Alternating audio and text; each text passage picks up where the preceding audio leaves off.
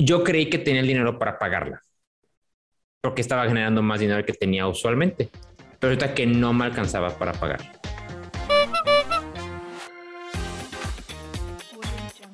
Aprende en el podcast de Maestros del Futuro todo lo que necesitas saber al graduarte y entrar a trabajar.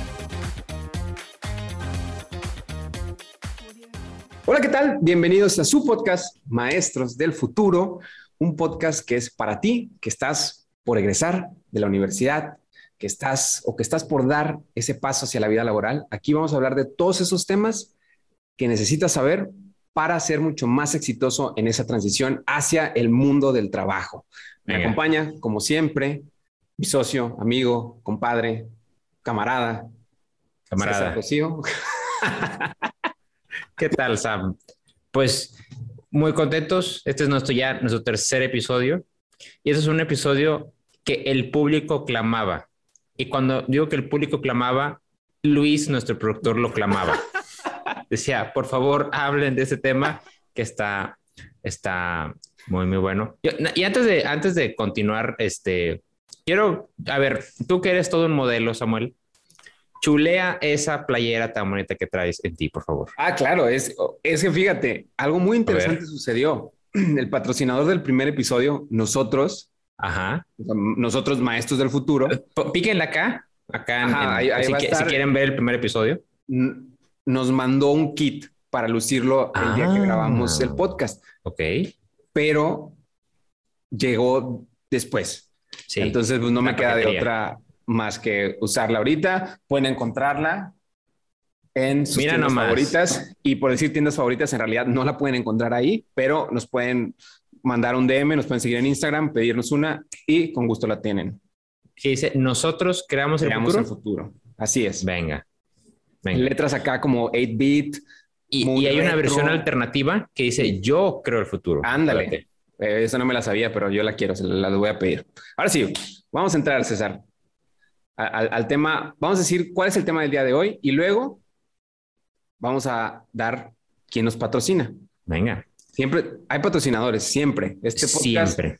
está creciendo exponencialmente y cuando digo eso es que en realidad no está creciendo, pero es para que No, no, no. Di- 10 a 10 este, seguidores nuevos o 10 Sí, escuchas sí, nuevas 10. semana con semana. No Claro, ahí vamos, ahí vamos. Crecimiento lineal. Bueno, el tema del día de hoy es algo que todos sufrimos cuando Ok. empezamos a trabajar a lo mejor de, de una manera formal y es. Cómo administro mi lana. Ajá. Y ahí Luis a lo mejor va a poner una oveja o algo así. Pero es, ¿qué hago con mi primer salario? Y no a lo mejor no, no Uf. ese salario de prácticas, tal cual, sino ya ese primer salario en donde ya estoy, ahora sí, inmerso en esta vida laboral. ¿Qué hago con mi primer salario? Entonces, vamos a hablar de eso, vamos a darles consejos sobre qué hacer, más consejos sobre qué no hacer y cómo pueden administrar un poco este salario que van a estar recibiendo. Y ahora sí, ¿quién nos patrocina? Bueno, como estamos grabando este episodio en el marco de haber recibido la vacuna, Uh, sí. la vacuna, ya saben cuál. Entonces nos patrocina el suero, el paracetamol y, y qué más, y, que cuál, Y la vacuna misma. y la vacuna misma. Entonces, la combinación perfecta para sobrevivir el COVID. Ajá, entonces para aquellos que se van a vacunar, que es de las de edades que de 39 para abajo, Sí. eh, la combinación ganadora, suero, paracetamol, la vacuna, suero, paracetamol, en el, obviamente primero va la vacuna y luego ya se pueden... Ah, yo- es que fue mi error. Yo primero me tomé el paracetamol Ujú. y después me bañé con el suero y después me puse la vacuna. Entonces, con razón, Bueno, más o menos anda. Mira, si te anda. funciona, eh, ahí patentamos. No, es lo que, es lo que voy. Creo que no me está funcionando. ese- patentamos ese remedio. El orden, el orden. Bueno, pues agradecemos a los patrocinadores. Venga. Ahora, César, ¿qué onda? ¿Qué hacemos con ese primer salario? Mira, traemos historias muy buenas del primer, del primer salario aquí, de, de lo que hicimos con él. Pero un, un tema que sucede mucho y que hay muchas preguntas allá afuera es, oye, ¿cuánto deberías ganar? ¿Cuánto deberías ganar? Y, y vamos a hacer memoria. Nuestro primer trabajo, si no me equivoco, fue en 2013 de los dos, ¿verdad? Ajá. Entonces, eh, fueron salarios de aquellos momentos donde a lo mejor, donde menos dinero valía más. Entonces, entra el tema de la inflación, no voy a complicar eso. Pero para, para, para que sea una idea, yo más o menos, eh, en mi salario bruto, si no mal me equivoco, era 12.500 pesos. Lo que significa que recibía en mi cuenta como un poquito arriba de 10 mil pesos. Bueno, que hasta, hasta menos. Yo recuerdo que fue todo un tema porque pensé que iba a ganar 12.500 pesos y de repente recibí menos y dije, esto no es justo, esto no se vale, me engañaron, no leí bien el contrato, pero no, lo que pasa es que yo no sabía cuál era el salario bruto el salario neto. Definición muy básica, salario bruto es lo que está registrado en tu recibo de nómina, salario neto es lo que recibes realmente en tu cuenta bancaria. Después de todas las deducciones. De que lo que te quitan, que eso lo vemos en otro episodio. ¿Cuál fue el tuyo, más o menos, Sam? El mío, antes de revelarles esa información estrictamente confidencial, estaba ah. en una caja fuerte con todos mis recuerdos y mis vergüenzas. La cápsula del tiempo. ándale, haz de cuenta. bueno, el, ese, justo ese, el tema que menciona César de, oye, ¿cuánto esperas ganar? ¿Cuánto creo que voy a ganar? Es importante que cuando estás aplicando a trabajos, ya estás en, procesos a lo mejor de contratación, de entrevistas, veas, oye, ¿cuál es ese rango salarial? Y eso lo, también lo vemos en, cursos que están en maestrosdelfuturo.com. Oye, ¿cuál es el rango que, voy a estar recibiendo de, salario? Y compararlo con a lo mejor, oye, que en plataformas hay una plataforma muy buena que se llama Glassdoor, que te permite ver cuáles son los salarios de los roles en donde a los cuales estás aplicando y te ayuda a ver si estás dentro del rango o no estás dentro del rango, porque a veces es verdad, o llegamos con expectativas como a lo mejor muy altas y nos dan algo y decimos, ay, sí, parece que me quieren ver la cara, ¿no? ¿qué, ¿Qué pasó con eso, no? O a veces nos, inclusive nos subvaloramos Ajá. y cuando deberíamos estar ganando más. Entonces es importante hacer esa revisión antes para poder saber cuánto vas a estar ganando. Ahora sí, ya con eso, pues es importante lo que dice César. Oye, vas a tener una diferencia entre el salario bruto y el salario neto. Yo cuánto estaba percibiendo, si mal no recuerdo, debía estar como entre los 13 y 14. Que ah, ganabas más que yo. Bruto, sí, sí, pero con, era. Con razón, con razón eras tan presumido era en ese momento. Pues mira, ese dinero lo usaba para la, para la casa, entonces no te quejes. Vivíamos juntos, entonces no, no te andes quejando. Pues mira, yo no recuerdo que hayas contribuido algo sustancialmente. Para que se den una idea, que haya vivíamos juntos en la mesa. O sea, yo llevaba la comida. Vivíamos juntos y teníamos una mesa de las de los tacos, sillas de las de los tacos. Nunca tuvimos muebles. entonces, entonces yo no recuerdo que ese dinero se fuera a... bueno, no importa había apego emocional, pero bueno, el, y al final también creo que terminaba por recibir como 11 mil más o menos eh, el, salario. Yo sí me acuerdo que cuando, lo, cuando me hicieron la oferta y vi las deducciones, dije, ah, fue un chorro. Incluso algo que me acuerdo mucho es, le comenté a un amigo de mi hermano y me dijo, oye, pues ¿cuánto vas a estar ganando? Y le dije, ah, mira, se me hace que esto, y dijo, ah, no manches, es un chorro de dinero. Y, yo en mi cabeza es como, si es, no es, no, no, no estaba seguro. Pero bueno, ese es el primer, o sea, el primer punto de, oye, ¿qué hago con mi primer salario? Es bueno, ¿cuánto va a ser ese primer, ese primer salario? ¿Cuánto es lo que voy a estar recibiendo? Usualmente lo recibes en dos pagos. y si no me equivoco, traes una cifra ahí más o menos cuánto gana un asalariado. El, así, ah, pues mira, lo vamos a revisar en tiempo real. Ándale. Y en, hubo una, una publicación de cuánto reciben, cuánto ganan los millennials por nivel educativo y por ciudad. Okay. Y ah, estamos nosotros en Nuevo León. Y Nuevo León dice que el promedio es de 11.100 100 pesos. Probablemente esta cantidad sea bruta. Sí, de, de un, que un universitario. Ajá. Ok. Sí, aquí está, sí, de, ajá, justamente de, de, de profesional, 11.252, según es un estudio de BBVA Research. No patrocina este episodio, pero si lo quiere, adelante, podemos recibir. Tiene nuestro contacto. sí, por favor. Dinero. Dinero, dinero, dinero, dinero. pero bueno, el, es lo que importa, ¿no? De, ver cuánto es lo que voy a recibir para luego no cometer estos errores, ¿no? Y entonces a ver si ya que sé cuánto voy a recibir, ¿qué hago? ¿Qué hago con ese primer salario? Pero te voy a decir algo porque esto es muy, porque esto creo que es más divertido de lo que, de, lo que deberías hacer con él. Vamos a platicar lo que no debes hacer con él. Ok. Va. Y aquí yo traigo una historia que se la cuento a mucha gente y ese es mi momento para exponerme a nivel mundial este gran error que cometí. Eh, y, y, y, esto es bien importante, ahorita lo vamos a tocar más adelante, pero ese también, ese primer sueldo que tú recibes, puede que no valga lo mismo dependiendo de su, tu situación actual. Por ejemplo, Samuel y yo éramos foráneos. Y porque éramos foráneos, teníamos que pagar renta. A lo mejor tú trabajas en el mismo lugar donde viven tus papás, vives con tus papás, entonces tú no tienes que tener esos gastos de renta, de comida, de todo lo que tienes que pagar cuando vives independientemente. Aunque no deberías, ¿no? Sí. De, probablemente deberías, eso ahorita lo platicamos, pero probablemente no lo tienes que cumplir. Nosotros sí lo tenemos que ejecutar. Entonces, ¿qué pasa?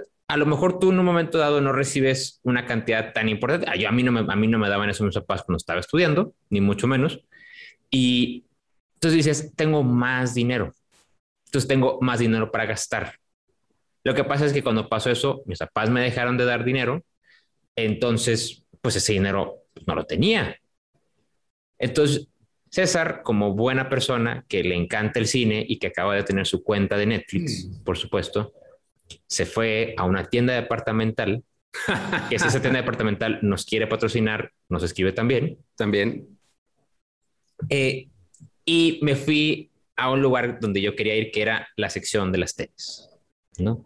César no tenía tele y entonces decía, necesita una tele adecuada porque ya está trabajando.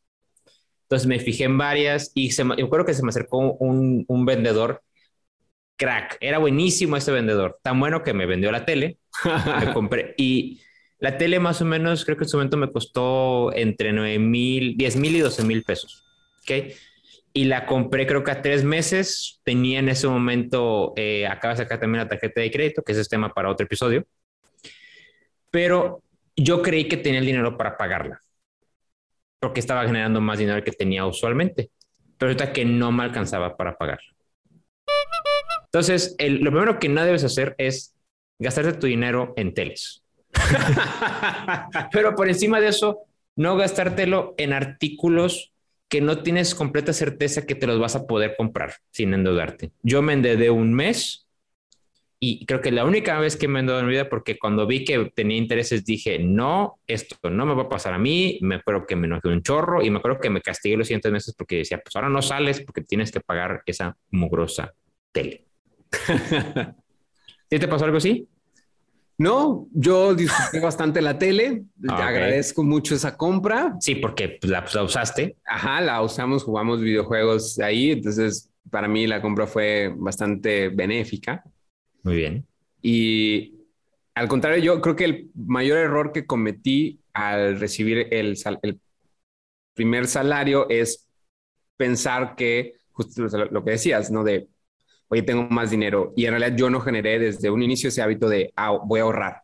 Sí. No, no tenía visualizado que, cuáles eran los gastos que tenía, estos gastos esenciales. Entonces, en realidad compraba cualquier cosa que podía, que yo sentía que podía comprar. Oye, vamos, creo que y esto lo hacíamos muy de manera muy común, ¿no? Oye, vamos a cenar y pues como ya estamos generando, pues vamos a cenar y nos vamos a, a no a gastar la millonada, ¿no? Pero pues sí gastar más de lo que deberíamos gastar o ir a cenar cuando ya teníamos comida en la casa. Sí.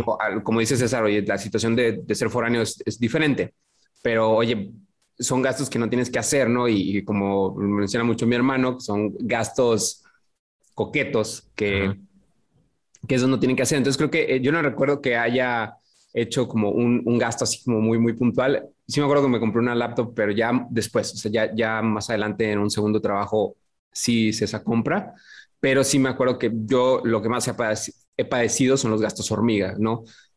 Oye, que comprar dulces, que comprar chocolates, chocolates pan. Entonces, ese tipo de, de, gastos, pues obviamente cuando tienes dinero en las arcas, dices, ah, pues lo puedo hacer, ¿no? Y se me iban sumando. Entonces, yo lo, lo, el mayor error que cometí es no haber establecido un hábito de ahorrar uh -huh. desde que cuando empecé a generar ya, ya ingresos.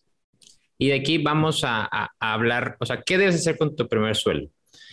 Y, y, creo que la, la estructura, eso va a ser como muy técnico y hasta puede sonar aburrido, pero realmente funciona. Y lo primero que tienes que hacer es establecer una estructura financiera. Y la estructura financiera contempla, primero que nada, en definir qué es todo lo que tienes que gastar sí o sí. Le voy a poner el caso de un frano, que era nosotros. Teníamos que pagar renta. No creo que tenemos que pagar mantenimiento, pero pone que tienes que pagar no. mantenimiento. Bueno, no me A lo mejor sí o no. Eh, nosotros ya teníamos, había que pagar la gasolina del carro, porque había que ir al trabajo. Había que pagar el súper de la semana. Había que pagar los servicios, el agua, la luz, el internet, eh, El el, gas. gas. todo eso. Y, y, por ejemplo, ah, eh, creo que nosotros no fue nuestro caso, pero tenemos muchos amigos, muchas amigas que tenían un crédito educativo. Y sabes que, oye, pues si ese crédito son dos mil, tres mil pesos, pues bueno, ¿dónde sale? Pues sale de tu sueldo, realmente. Entonces, eso es otro gasto que debes estar contemplando ahí. Haces toda la suma. ¿Sabes qué? Pues la, la renta creo que nosotros era que 3 mil, 3 mil 500 pesos en su momento, más o menos. Sí. Hacen, hacen la suma correspondiente de todos los gastos. Resulta que, por ejemplo, salen 8 mil pesos, por darte un número así, tal cual. Entonces, oye, dices, César gana 9,600 que le entra realmente a su tarjeta, que le entra realmente a su sueldo. Y dices, oye, pues realmente tiene solamente 1,600 pesos para, para todo lo demás. La razón por la cual me endeudé fue por eso, porque yo pensé que sí iba a tener 4,000 pesos para gastarme al mes para pagar la tele, pero solamente tenía como 1,600, 2,000 pesos. Por supuesto que dices, oye, pues ni modo que deje de, pagar la renta, ni modo que deje de pagar los servicios. Samuel no me quiere ayudar. Ah, ¿qué- qué? No puedo creer Pues, que oye, eso pues, en oye. cadena nacional. Oye, pero bueno, es, es el punto. O sea, mientras más rápido tengas claro cuál es la estructura de lo que debes gastar, sabrás después qué es lo que puedes hacer con el resto. Un- una recomendación que nos daba precisamente Manuel, le recomendamos, que lo sigan acá, coque- arroba coqueteando con tu cartera, nuestro compadre y hermano y amigo Emanuel Casanova. Él menciona, pues genera esta estructura y luego el resto que te queda, pues son tus gastos coquetos.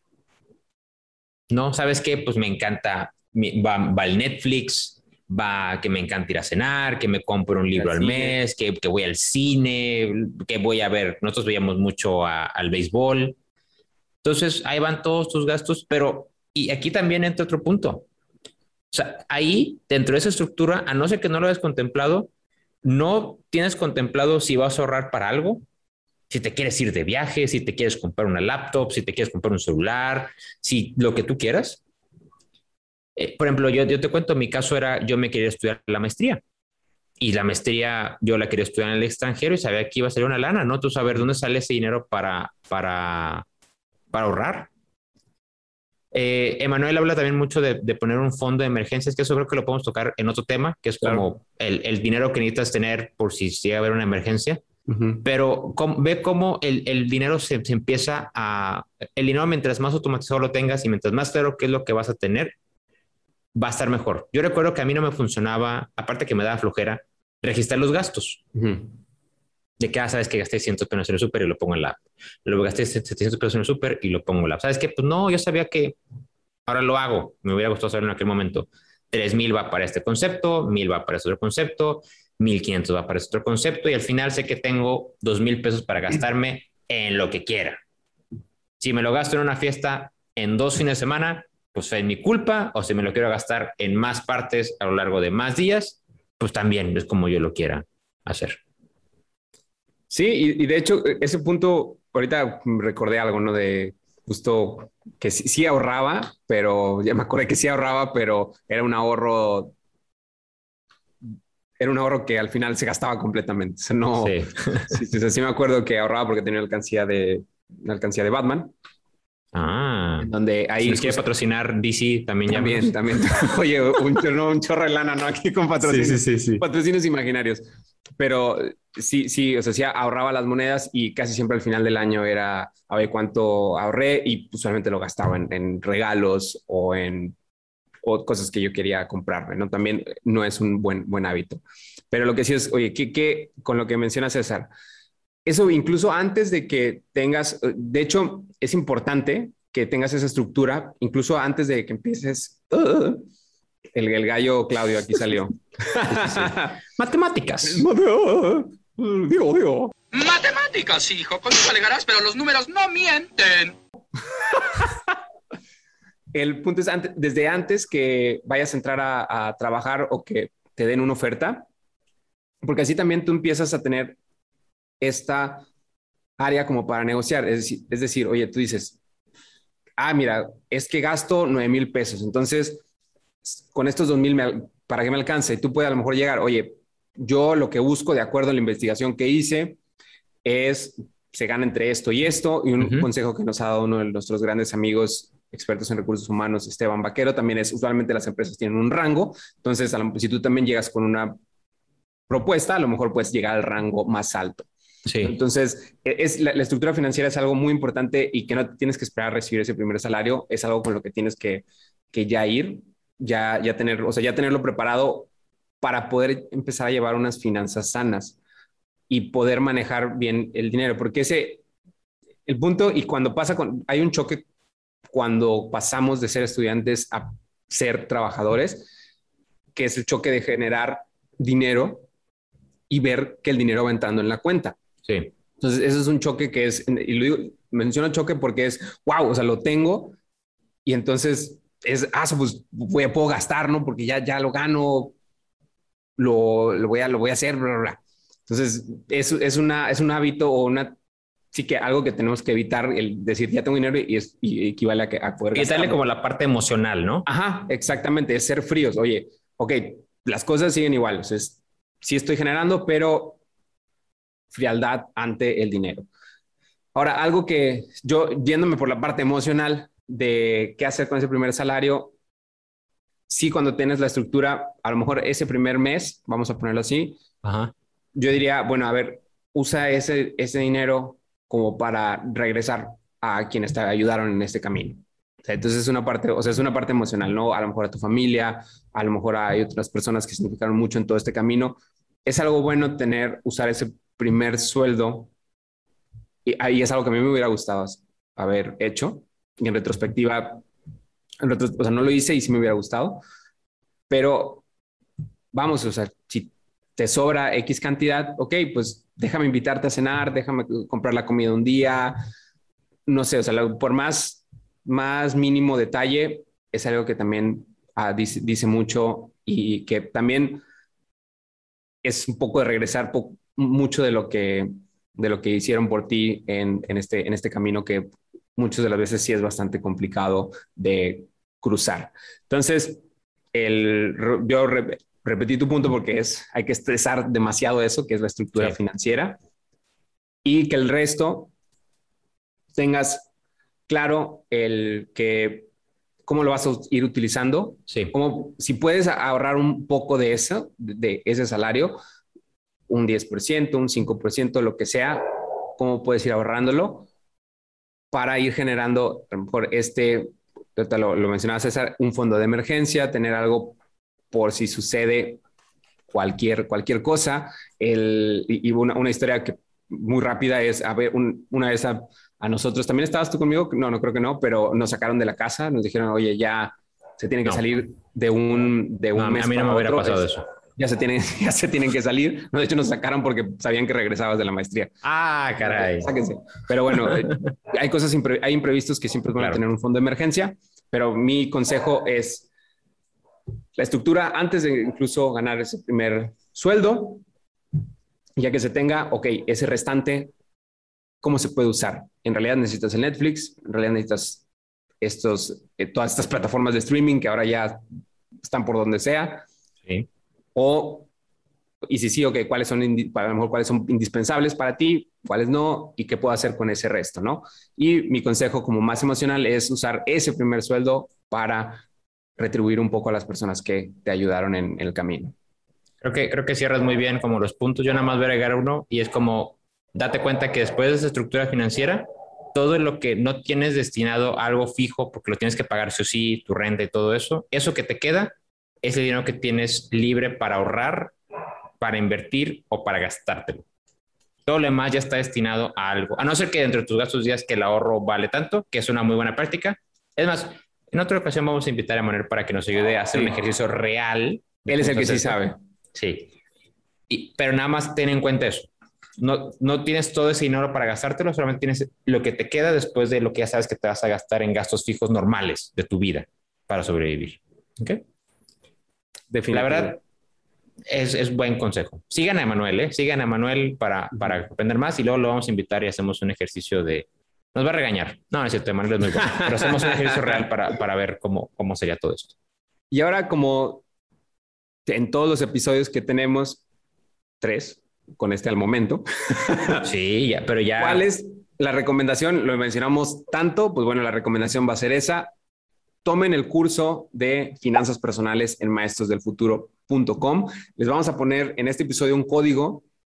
Ya Luis va a definir cuál es. Luis, el productor, la mente maestra detrás de esto. Sí. Vamos a poner un código para que puedan tomar ese curso con un descuento bastante bueno y ahí van a aprender, van a poder hacer esta estructura financiera, van a poder darle un poco de salud a, esa- a sus finanzas y prepararse para cualquier imprevisto que tengan. Entonces, maestrosdelfuturo.com, busquen el curso de finanzas personales, tómenlo, chequen el descuento, ingresen el código y sean parte de la comunidad. César, ¿algo más con lo que quieras cerrar? Eh, creo que, Nada, creo te que. agarré por sorpresa. ¿Te sí, bien? sí, sí, sí. Sí, el, el suero está haciendo su efecto, o el Sí. paracetamol, algo, algo está haciendo efecto ya. Pero, pero no, yo, yo creo que eso. O sea, creo que eh, es importante, vamos adentrándonos en, en más aspectos y eso es súper vital cuando estás trabajando, porque es verdad, nadie nos enseña qué hacer con nuestro primer sueldo. Eso es muy cierto. Es muy y cierto. el tema del siguiente episodio. Ah. Algo, a veces lo damos, a veces no. ¿Por qué?